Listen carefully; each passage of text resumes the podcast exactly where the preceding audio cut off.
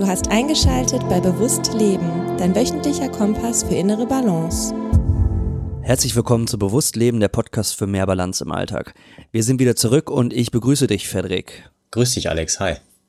Ja, mal wieder in, äh, in gewohnter Manier, in mehreren Episoden hintereinander zu zweit. Das ist doch schön. Ähm, ja, heute dreht sich alles und wir connecten das ja immer so ein bisschen mit unserem Vorgespräch um das rücksichtsvolle Miteinander umgehen. Ich denke vor allen Dingen in der in, in unserer Gesellschaft, aber auch äh, im, in einer Partnerschaft oder mit der Familie. Das das kann man im in einen Bereich transferieren, in den man das gerne für sich möchte. Ich glaube, bei uns ähm, im Vorgespräch hat sich vor allen Dingen ähm, auf die Gesellschaft bezogen und wir haben natürlich jetzt aktuell mehr denn je den Anlass, um uns über ein rücksichtsvolles Miteinander Gedanken zu machen, weil wir in Zeiten von Corona, in Zeiten von einer Pandemie, aber auch in Zeiten von ähm, Klimawandel und in Zeiten von doch vielen gesellschaftlichen Bewegungen, ne? nicht, nicht nur die beiden, die ich genannt habe, vielleicht aber auch LGBTQ, Black Lives Matter etc. pp. Ähm, immer wieder den Anhaltspunkt finden, um uns über ein rücksichtsvolles Miteinander umgehen, Gedanken zu machen. Wir wollen es natürlich persönlich machen. Darum sprechen wir ja auch in, äh, in dem Podcast miteinander. Und ich werfe den Ball rüber zu dir, wie so oft, Frederik. Und es geht um ein Praxisbeispiel. Und ähm, ich bin gespannt, was du teilen möchtest. Genau, also ähm, wie ihr wisst, arbeite ich als Physiotherapeut in einer Praxis für Physiotherapie. Und wir sind jetzt schon seit längerem ähm, in einer sehr neuen Situation, seitdem die Corona-Pandemie angefangen hat, äh, nämlich müssen wir erhöhte Hygienestandards durchsetzen. Ähm, das beinhaltet das äh, Erarbeiten am Anfang eines Hygienekonzepts und eben auch das Durchführen eben jenes. Und das beinhaltet, dass ähm, jeder, der genauso wie in vielen anderen äh, öffentlichen Bereichen, wenn es irgendwie drin Menschenkontakt gibt, ähm, einen Mund-Nasenschutz tragen soll. Ähm, und das dient mh, mm, ja primär eben dem äh, Schutz anderer Menschen, falls man sie irgendwie mit dem Coronavirus anstecken könnte.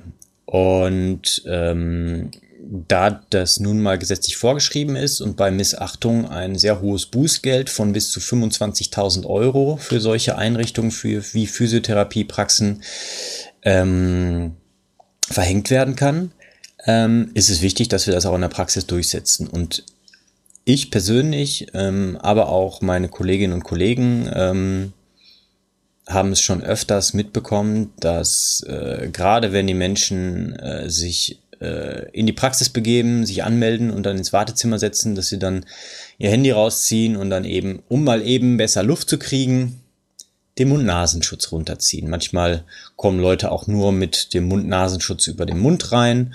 Und ähm, dann habe ich auch schon öfters darauf hingewiesen, dass sie das bitte ähm, richtig tragen sollen, ähm, eben weil wir diese rechtlichen Rahmenbedingungen haben.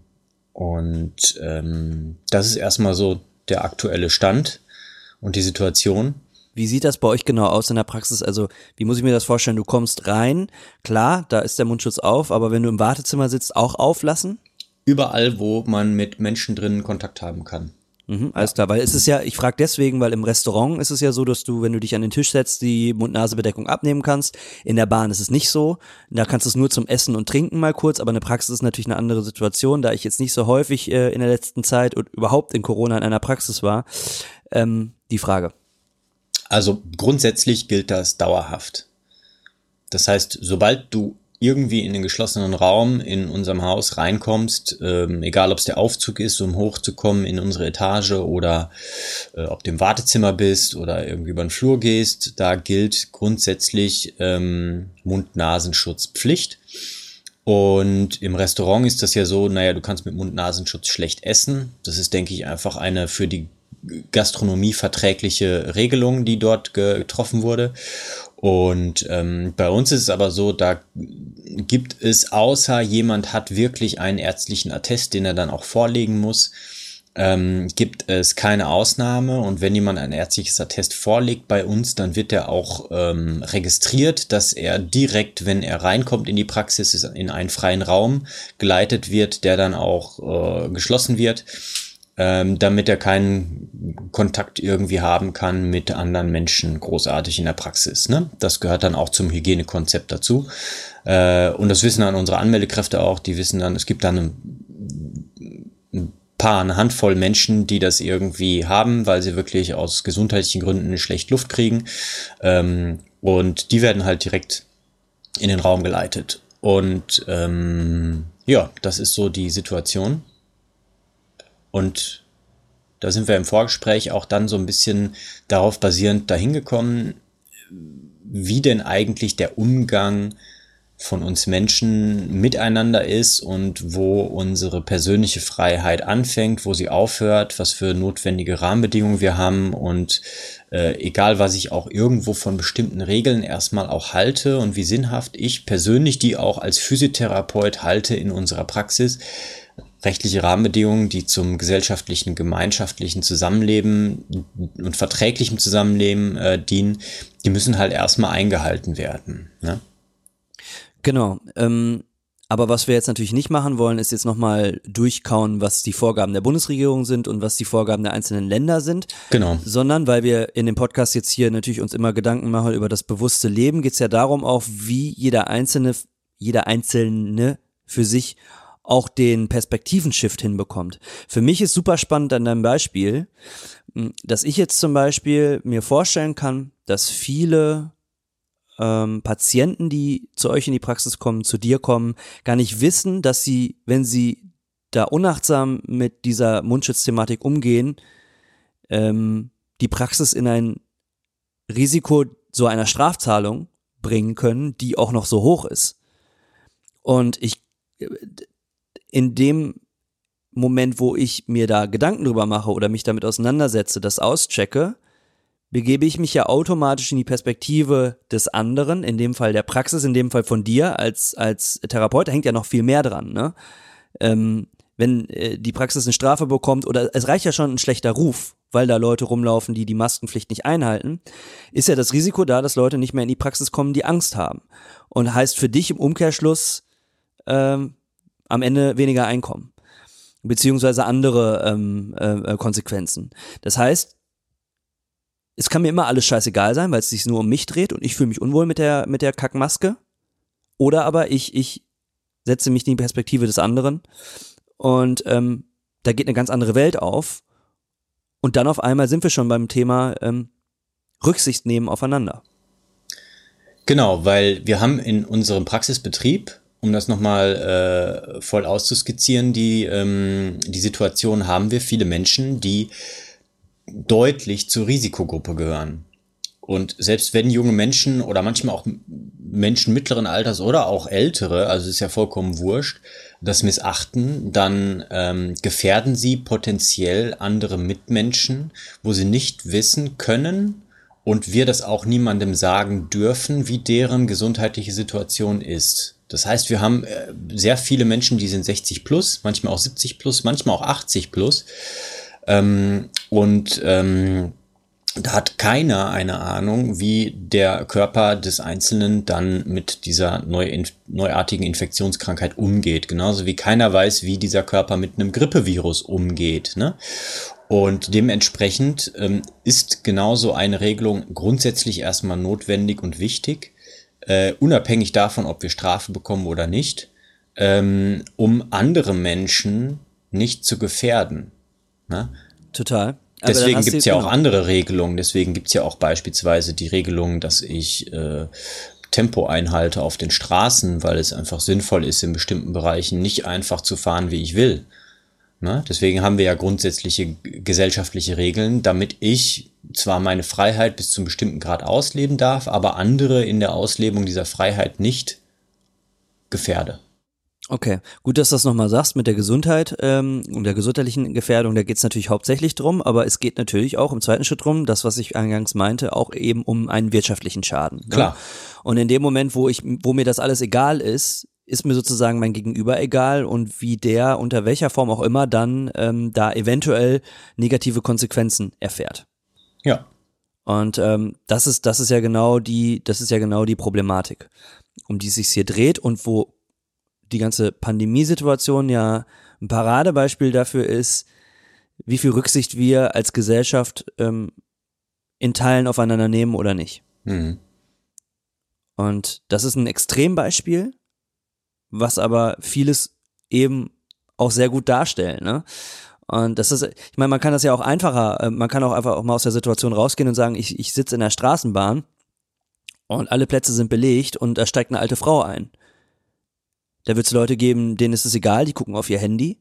Und es wird Leute geben, die sind achtsam und gucken sich um sich herum und bieten der älteren Dame an, äh, möchten sie sich auf meinen Platz setzen.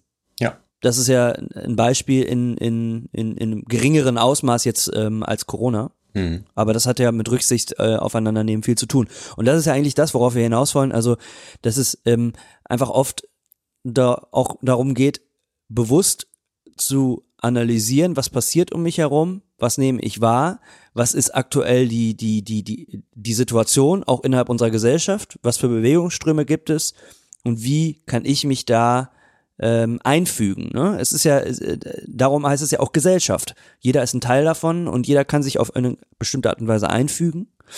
Ähm, es gibt Leute, die wollen das mehr und es gibt Leute, die wollen das weniger. Jetzt habe ich aber einen interessanten Ansatz noch, Mhm. was ich nämlich sehr, und da wollte ich ganz gerne mit dir drüber sprechen. Ich glaube, dass das, was wir jetzt besprochen haben, eigentlich für viele, die im bewusster im Leben stehen, sehr klar ist. Jetzt haben wir natürlich in Berlin diese Corona-Demos gehabt, ne? Wo auch der Reichstag äh, gestürmt werden wollte, sage ich jetzt mal so, ne? Also eine, eine, eine Gruppierung von Menschen, eine größere Gruppierung von Menschen, die ähm, auch diese Verordnungen, die wir jetzt besprochen haben und die ja auch ein Rücksicht nehmen aufeinander implizieren, hinterfragen und die denen zum Teil scheißegal sind. Mhm. Jetzt finde ich da das Problem, ähm, dass das ein, eine Mixtur aus einer Gruppe ist, die da aufeinander trifft, die unterschiedlicher nicht sein kann, aber auch unter eine, unter, unter eine Kuppel gesetzt wird. Ähm, wie siehst du das? Und ist Rücksichtnahme aufeinander nicht auch den Kritiken Gehör zu schenken? Dann aber auch einzuordnen, von wem kommt die Kritik und warum kommt sie? Ich mache jetzt eine andere Metaebene auf, aber ich bin Mhm. gespannt auf deine Reaktion.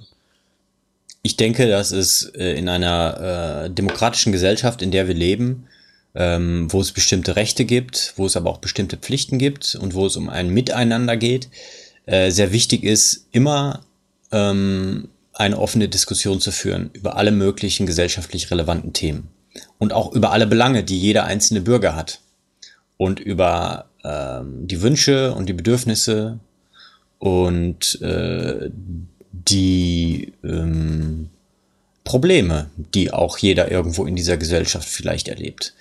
Und ähm, da begrüße ich es absolut, dass wir die Möglichkeit haben, in unserer Gesellschaft in Deutschland äh, demonstrieren zu gehen, ähm, auch meine Meinung öffentlich kundzutun, ähm, dass ich das auch in einem rechtlich geschützten Rahmen tun darf ähm, und dass das auch natürlich irgendwo mediale Aufmerksamkeit bekommt.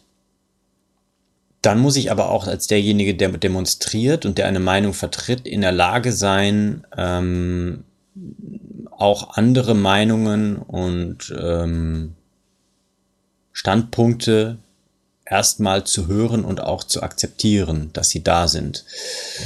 Und mein Eindruck ist, dass es in dieser hm, Corona, Anti-Corona-Demonstrationsbewegung, hm, dass dort äh, von äh, zumindestens denen, die medial, und das ist eben auch immer so ein Problem, diejenigen, die am lautesten schreien, kriegen medial auch oft am meisten Aufmerksamkeit, aber das, wie es rüberkommt, ich war selber noch nicht auf so einer Demo oder da noch nicht irgendwie mich äh, persönlich mit jemandem, ähm, der dort war oder so unterhalten und das, das ähm, das Problem ist, dass diese Menschen sehr oft mit Scheuklappen rumlaufen und ihr eigenes Problem und ihre eigenen Wünsche und Bedürfnisse als die einzigen oder als die wichtigsten darstellen und vergessen, dass sie auf der anderen Seite aber aufgrund von Zugeständnissen anderer auch bestimmte Rechte in Anspruch nehmen.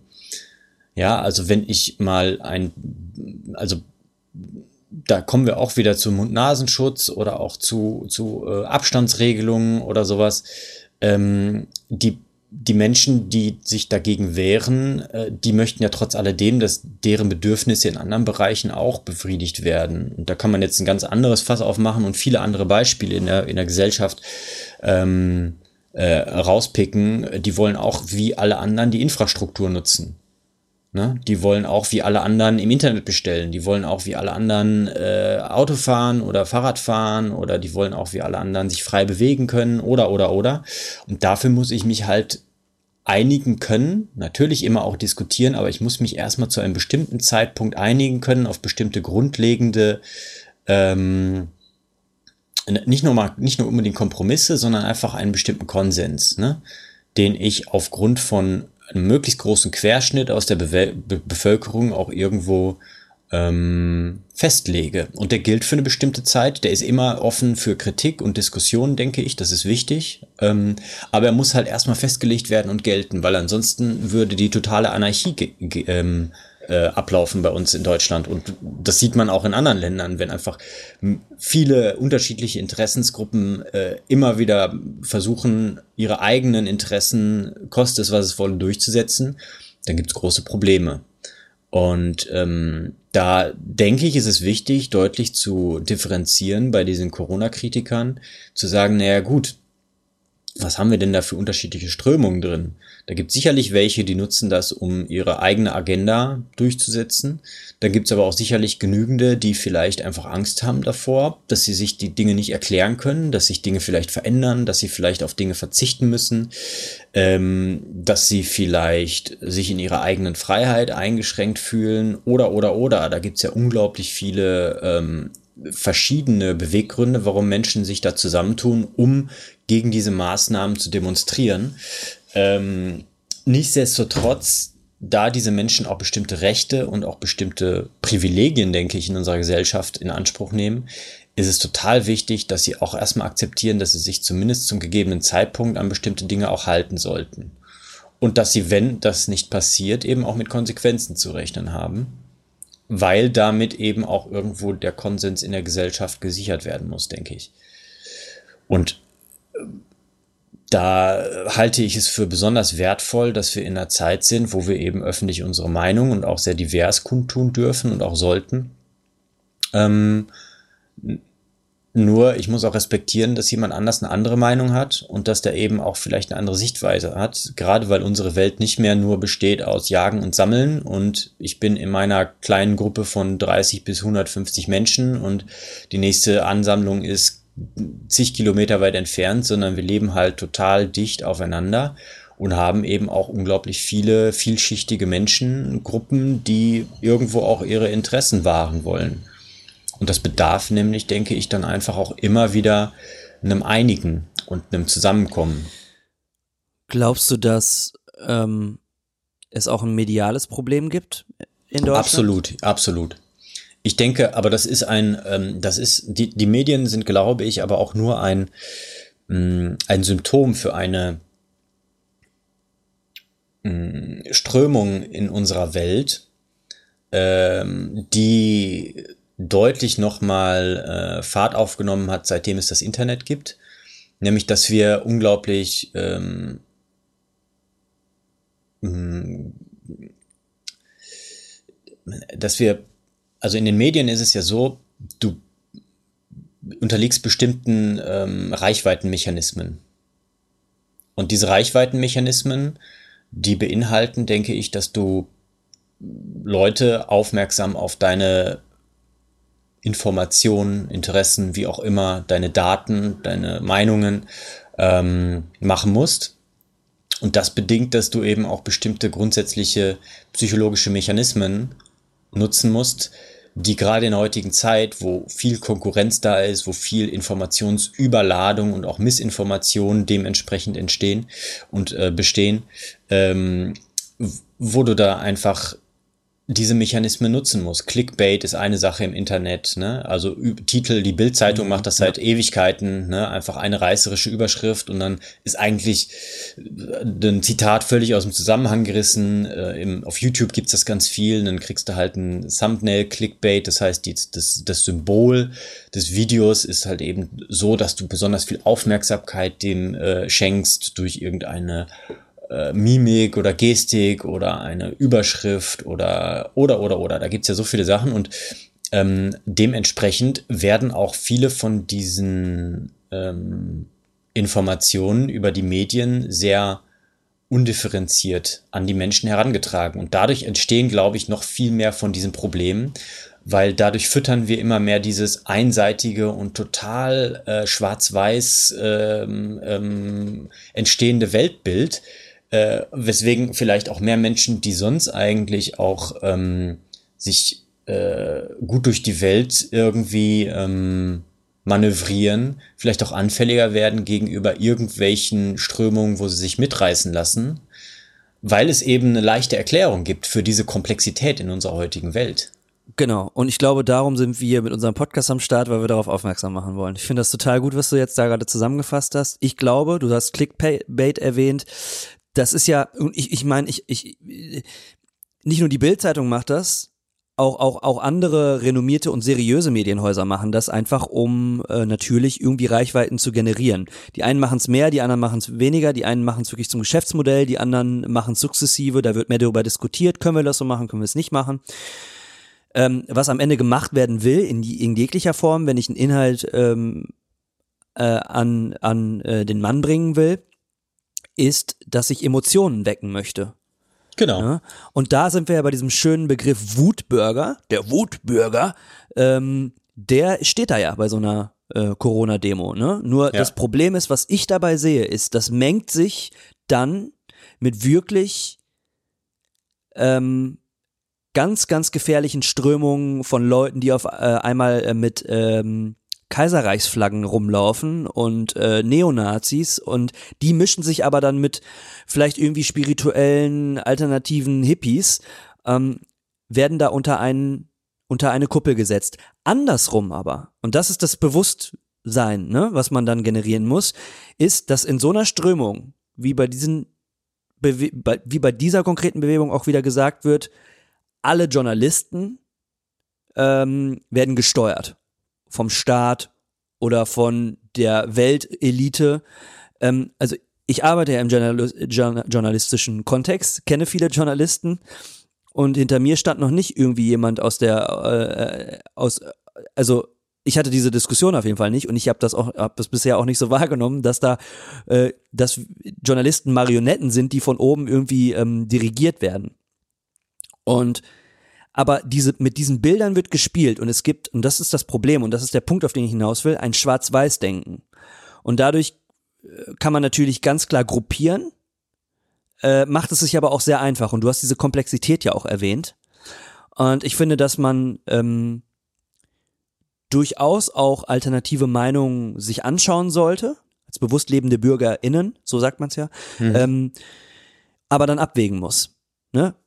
Und, und für sich auch einen Konsens finden muss. Und, und, und ähm, es ist ja nun mal einfach so, weil es so komplex ist, die Corona-Regelungen sind ja auch nicht in jedem Land, wenn wir jetzt bei dem Beispiel bleiben, die gleichen. Also es werden nicht hm. die gleichen Maßnahmen verordnet. Hm. Ähm, ich kenne das äh, aus den Niederlanden, wo ich, wo ich häufiger bin, da ist kein Maskenschutz, kein Mundschutz. Da wurden andere Regelungen verordnet. Hm. Und ähm, das ist so, das muss man dann da auch akzeptieren. Das hat jedes Land, teilweise jedes Bundesland ja auch irgendwie dann ein bisschen anders äh, umgesetzt.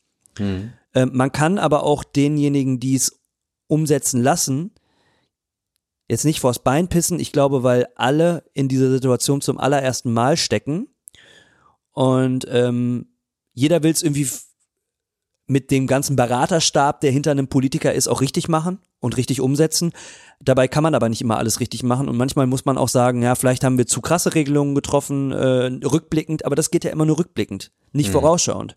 Und ich glaube, da ist das Problem und man darf ja durchaus kritisch auch an, an Sachen herangehen, auch kritisch Dinge hinterfragen. Man muss aber auch wissen, in, dass wir zum allerersten Mal in einer globalen Pandemie stecken, zum allerersten Mal auch das alles miterleben und auch klar ist, dass nicht immer nur richtige Entscheidungen getroffen werden. Ähm, und äh, da, das muss man im Hinterkopf haben, auch wenn man, wenn man ähm, ja jetzt jetzt sich sich ähm, Verschwörungstheorien anschließt. Ne? Mhm. Und ähm, aber ich finde trotzdem total legitim und das auf der anderen Seite auch wieder, äh, dass man solche sich solche konträren Meinungen anschaut und ähm, dann für sich auch äh, abwägt, äh, aber sehr stark aufpassen muss, da, da vermengen sich aktuell Gruppen, die, die man vielleicht nicht unbedingt zu einer Gruppe zusammenfassen sollte, denn dann wird es nämlich sehr, sehr gefährlich, weil ähm, ich habe so ein bisschen auch die Sorge, dass wenn ich alternativ denke, werde ich direkt einer extremen Gruppe zugeordnet. Das stimmt nicht. Es gibt zwischen, zwischen rechts und links eine große Mitte und da ist viel Raum. Und wir sagen ja auch, äh, mehr Balance im Alltag. Und die Balance ist so oft auch einfach irgendwo in der Mitte. Und ähm, darum finde ich spannend, dass wir da jetzt drüber diskutieren, ähm, weil es ja jetzt auch ein bisschen, bisschen politisch geworden ist, was wir eigentlich nicht machen im Podcast. Aber ich glaube, dass, dass das, also der Kern ist ja dieses bewussten Lebens, schaut euch die Meinungen an und ordnet ein. Das würde ich jetzt, wäre jetzt meine Antwort darauf. Es ist natürlich jetzt auch mhm. alles sehr äh, ein großes Thema, aber ähm, ich finde auch sehr, sehr spannend und ich finde, dass man sich immer wieder selber hinterfragen muss, ne? Mhm immer wieder selber hinterfragen und gucken, bin ich jetzt gerade äh, und vor allen Dingen halt auch nicht vergessen, ich finde das auch ganz gut, was du, was du gesagt hast, nicht nur ganz gut, ich finde das sehr gut. Wir haben uns ja nun mal auch die Demokratie hart erarbeitet, wenn man historisch auch schaut, was da alles schon schiefgegangen ist, ne? Ich mhm. meine, die Demokratie hatten wir auch schon in der Weimarer Republik und da ist so einiges schiefgegangen. Und diese Fehler willst du natürlich auch nicht wiederholen, deswegen sind wir auch jetzt gerade in einer hochbrisanten Zeit, wo man aber nochmal extra stark reflektieren muss und sich auch mal historisch anschauen muss, wo wir jetzt eigentlich äh, gelandet sind und was wir auch für Privilegien haben. Und wenn wir diese Privilegien halten wollen, und jetzt kommen wir wieder zum Thema der Episode, dann müssen wir verdammt nochmal Rücksicht aufeinander nehmen. Mhm. Ich denke, dass, ähm, dass das auch ein äh, Kernpunkt für die Zukunft sein wird, dass wir ähm, lernen und dass wir das auch umsetzen, genau diese Rücksichtnahme ähm, auf unsere gesamte Umwelt als einzelner Mensch und auch als Gesellschaft in Deutschland und auch als Europa oder aus welchem Land man auch immer kommt, äh, dass wir das lernen, besser umzusetzen. Ähm, und ähm, das, was ich am Anfang gesagt habe, äh, nee, es war im Vorgespräch sogar, das, da habe ich ja gesagt, dass wir äh, so, dass ich das Gefühl habe, man kann das grundsätzlich irgendwie momentan so den, den, den Zeitgeist in zwei Kategorien einordnen, irgendwie, um es mal ganz einfach schwarz-weiß äh, zu äh, kategorisieren. Da gibt's viele Mischformen von, aber dass es so äh, verschiedene Strömungen gibt und äh, dass wir so ein bisschen an so einem Entscheidungs Punkt sind für die Zukunft. Dass wir auf der einen Seite eben diese Strömung haben des Ichs und auf der anderen Seite des Wirs. Das hat es schon immer gegeben, aber wir sind, glaube ich, heutzutage in einer so komplexen und großen Welt, ähm, dass es da immer extremer auch wird äh, und auch mehr in der Öffentlichkeit deutlich wird, gerade weil wir eine überall vernetzte Welt haben, ähm, dass es Menschen gibt, die mh, mm, natürlich auch irgendwo aus guten Gründen ähm, erstmal Angst haben, dass sie irgendwie was verlieren oder dass sie den, dass sie nach, benachteiligt werden äh, oder oder oder. Ne? Und äh, auf der anderen Seite äh, Menschen, die eben schauen wollen, dass wir mehr wieder zusammenkommen. Ne? Und das kann man an großen Themen wie auch in kleinen Themen. Das kann man bundes- oder global oder auch kommunal natürlich jetzt sehen. Ne? Ähm, und da äh, denke ich, und das ist ja auch ein ähm, Tenor von uns im Podcast, ist jeder Einzelne gefragt, sich zu entscheiden, in welche Richtung er sich selber aufstellt und in welche Richtung er ähm, die Welt auch irgendwo beeinflusst durch sein Dasein. Und äh, das geht als Einzelner immer erstmal nur grundsätzlich im Kleinen. Und da liegt aber auch, glaube ich, viel, viel Macht. Und wir brauchen einfach eine, ähm, eine eine Kultur des Zeitnehmens für gemeinschaftliches, wohlüberlegtes, reflektiertes Denken und Handeln. Und das kann man immer auch in seinem kleinen Umkreis schaffen, denke ich. Ne? Und da gehört auch dazu, dass man andere Meinungen anhört. Also ich habe ganz oft in der Praxis auch ähm, Gespräche mit Patienten auch über solche aktuellen Themen, auch jetzt kurz vor der Kommunalwahl, die jetzt am letzten Wochenende bei uns auch war, ging es auch darum, naja, welcher Bürgermeister oder Bürgermeisterin soll es denn werden und welche Parteien und so. Und dann, wenn ich mir das anhöre und unterschiedliche Positionen anhöre, dann kommt es eigentlich immer dabei raus, dass die Menschen ähm, in ihrer eigenen Welt leben und ihre eigenen Bedürfnisse, Wünsche, aber auch Sorgen und Ängste haben und dass sie aufgrund dessen irgendwo sich auch versuchen, da einzuordnen und jemandem irgendwo Vertrauen zu schenken. Und das bestimmt dann irgendwo schlussendlich ja, wie es dann auch in Zukunft weitergeht. Ne? Und ähm, da muss man erstmal zuhören, weil vielleicht hat der eine, der äh, irgendwie in die Richtung, also bei uns hat zum Beispiel die AfD genauso viele Stimmen geholt wie die äh, FDP. Ja, also äh, ich glaube, das waren irgendwie bei 13.000 Einwohnern 650 Menschen, die sowohl FDP als auch AfD gewählt haben, um mal einfach zwei Beispiele zu nennen. Ne? Ähm, das denke ich, die, die die AfD wählen, das sind nicht alles irgendwie Rechtsextreme oder Nazis, ähm, sondern das sind vielleicht Menschen, die sich nur damit identifizieren können, was da eben irgendwie auch gesagt wird, was die machen wollen und was für eine Welt die kreieren wollen, was für eine Vision die haben ähm, weil genau da vielleicht auch die Sorgen und Bedürfnisse ähm, gestillt werden und von anderen Parteien oder anderen äh, Strömungen, das äh, viel mit Enttäuschung zu tun hat. Und da kommen wir auch wieder zu diesen Emotionen. Ne? Wir sind einfach emotionsgetriebene Wesen. Und da ähm, müssen wir auch Rücksicht nehmen, denke ich, auf die Emotionen und Bedürfnisse anderer. Und darauf kommt es schlussendlich auch irgendwo an, dass wir uns da immer wieder irgendwo versuchen zu treffen und den anderen zuhören. Auf der anderen Seite gibt es da natürlich auch Grenzen, wenn andere Leute da wieder die Arten und Weisen missachten, die in einer Demokratie irgendwie grundsätzlich vorherrschen sollten. Ne? Ja, oder wenn, oder wenn ähm, der Holocaust geleugnet wird. Jetzt mal ein ganz konkretes Beispiel. Beispielsweise. Da finde ich, wird eine ne? ganz, ganz klare Grenze überschritten, ähm, wo ich mich frage, geht's da noch mit rechten Dingen zu. Ne? Und ähm, aber auch da dann einfach sich mal mit der Geschichte auseinandersetzen und Fakten checken. Mhm. Äh, wie, ja gut, das ist auch immer ein schwieriger, schwieriges Wording. Check your facts. Mhm. Aber gut, da machen wir noch eine ganz andere Schublade auf. Ich, ich wollte noch eine Sache zum Abschluss sagen und zwar Du hast gesagt, wir sind an so einem Entscheidungspunkt, ne, diesem Ich und diesem Wir. Auch das sollte man, glaube ich, nicht so dogmatisch betrachten, sondern ich glaube, dieses Ich und Wir muss man sich individuell in verschiedensten Lebensbereichen stellen und einfach gucken, was ist denn so mein genereller Fußabdruck bei dem Ich und Wir. Mhm.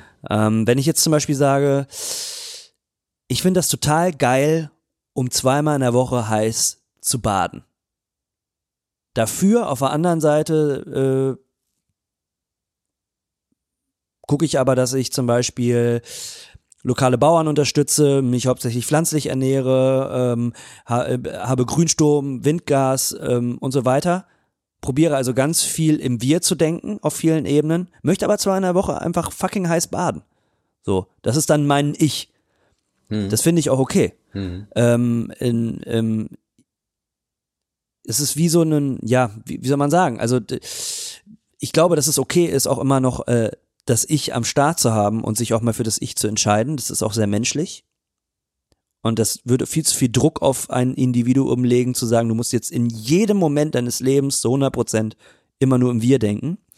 Aber dieses kollektive Denken muss die Überhand haben. Mhm. Also muss, sollte in, in vielen Bereichen des Lebens irgendwie jetzt ankommen bei vielen Menschen. Weil sonst fahren wir diesen Planeten äh, mannigfaltig an die Wand ähm, aber nur noch mal einmal auch da, um wieder dieses Schwarz-Weiß-Denken ähm, wieder ein bisschen rauszunehmen aus der Geschichte, ist das, glaube ich, ganz, ganz wichtig. Ja, ich denke, dass das Ich eine total wichtige Komponente in unserem Leben ist. Ähm, Gerade wenn man auch auf, äh, ich sag mal, psychischer, psychologischer, emotionaler, spiritueller Ebene schaut, ist es unglaublich wichtig, dass wir ein Ich haben, ähm, und dass wir das auch gut pflegen und auch uns damit auseinandersetzen und das auch umarmen und lieben, weil sonst würden wir auch, das gibt eben die, die, die andere Seite, dann, dann geben wir uns zu sehr in das Wir auf und dann verlieren wir uns selber und haben überhaupt gar keine Rahmenbedingungen, an denen wir uns im Leben orientieren können. Ähm, und ich denke, dass um mal jetzt ein Beispiel zu geben, wenn ich jetzt jemanden habe, der äh, macht einen auf Selbstversorger und der hat ein Haus, ein kleines und hat halt ein riesen Grundstück und baut da Obst und Gemüse an oder vielleicht auch Hühner oder wie auch immer und hat dann einen bestimmten Kreislauf oder so, ne? Ähm, da kann man sagen, okay, der nimmt sehr viel Platz für sich in Anspruch.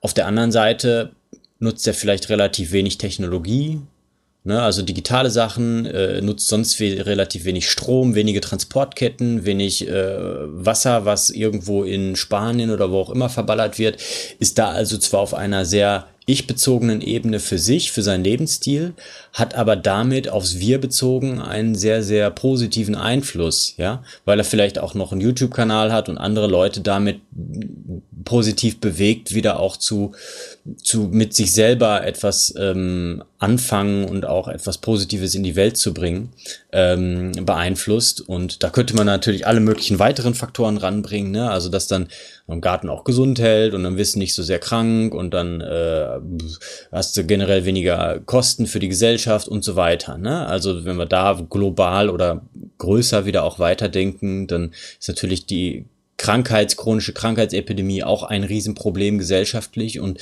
dann ist es total wichtig, dass man auf der Ich-Ebene ist. Ne? Und da gebe ich dir dementsprechend vollkommen recht, dass es notwendig ist, das sehr differenziert zu sehen und dementsprechend, das ist das ist das, was uns von allen anderen Tieren, aber auch von allen anderen Menschenarten vor uns irgendwie unterscheidet, dass wir in der Lage sind, so komplex auch zu denken und zu kommunizieren. Und das sollten wir auch nutzen. Ne? Und dass wir das eben nicht nur in Schwarz-Weiß, sondern dass wir das auch in allen Farben machen. Genau. Eine wichtige Komponente und vielleicht machen wir danach den Sack zu, ist dann auch mal sich rauszunehmen aus der Konsumgesellschaft in jeglichem Bereich, sich immer nur zuballern zu lassen, sondern sich einfach auch die Momente mal zu nehmen, um zu reflektieren und eben diese Fähigkeit auch einzusetzen, die wir haben, weil ich, ich glaube, dass ein großer Prozentsatz der Bevölkerung diese Fähigkeit gar nicht einsetzt und auch gar nicht entdeckt hat. Mhm. Und ähm, genau, die, die es entdeckt haben, die, die ähm, sind, glaube ich, auch auf guten Wege, das immer weiterzuentwickeln, weil da ist man ja mhm. auf einer Reise. Ne? Ich meine, wir ja auch. Wir sind, äh, glaube ich, an einem ganz anderen Punkt, wo wir noch vor einem Jahr waren. Ähm, aber das ist ja die große Kraft. Hast du vollkommen recht. Ja, ähm, da haben wir natürlich jetzt schon wieder viel aufeinander äh, eingeredet und äh, einen Riesenfass aufgemacht, aber ich finde äh, grundsätzlich das Thema der Folge gut umrissen, ne? dass wir in einer Zeit leben, wo es immer wichtiger wird, dass wir miteinander leben, dass wir rücksichtsvoll miteinander umgehen, äh, dass wir anstatt schwarz-weiß zu denken, versuchen möglichst ähm, vielfältig äh, uns nicht nur zu informieren, sondern auch zuzuhören und äh, trotz alledem irgendwo auch ähm, uns selber nicht vergessen, also einen Konsens finden zwischen meinen Ich-Bedürfnissen und den Wir-Pflichten, ne, also Rechte und Pflichten. Ähm, und äh, dass jeder auch seinen Teil dann dazu beitragen kann und auch sollte, äh, gerade weil wir heutzutage so einen großen Einfluss haben durch versteckte Rattenschwänze, sag ich mal, in unserem Lebensstil, ähm, dass wir das nutzen sollten. Und ähm, das gehört, denke ich, auch äh, ganz maßgeblich dazu, ähm, dass wir ein bewusstes Leben führen. Amen. Amen, Pater. Alles klar. Äh, wir schließen ähm, dieses äh, Diskussionspaket und äh, verweisen nochmal darauf, wenn ihr Input, Fragen etc. pp habt, info at meinpreneure.de. Ansonsten könnt ihr den Podcast natürlich überall da hören, wo man Podcasts hören kann. Und ähm, in dem Sinne, ich verlinke noch in den Show Notes, würde ich sagen, mal ein paar Episoden, die hier einen schönen Bezug drauf nehmen, auf das, was wir heute besprochen haben. Auch mhm. das richtige Zuhören, ne? Mhm. Da haben wir auch mal eine Episode zu aufgenommen, ist mir ähm, da noch ähm, eingefallen. Ansonsten würde ich äh, sagen, ich wünsche dir noch eine wunderschöne ähm, Restwoche.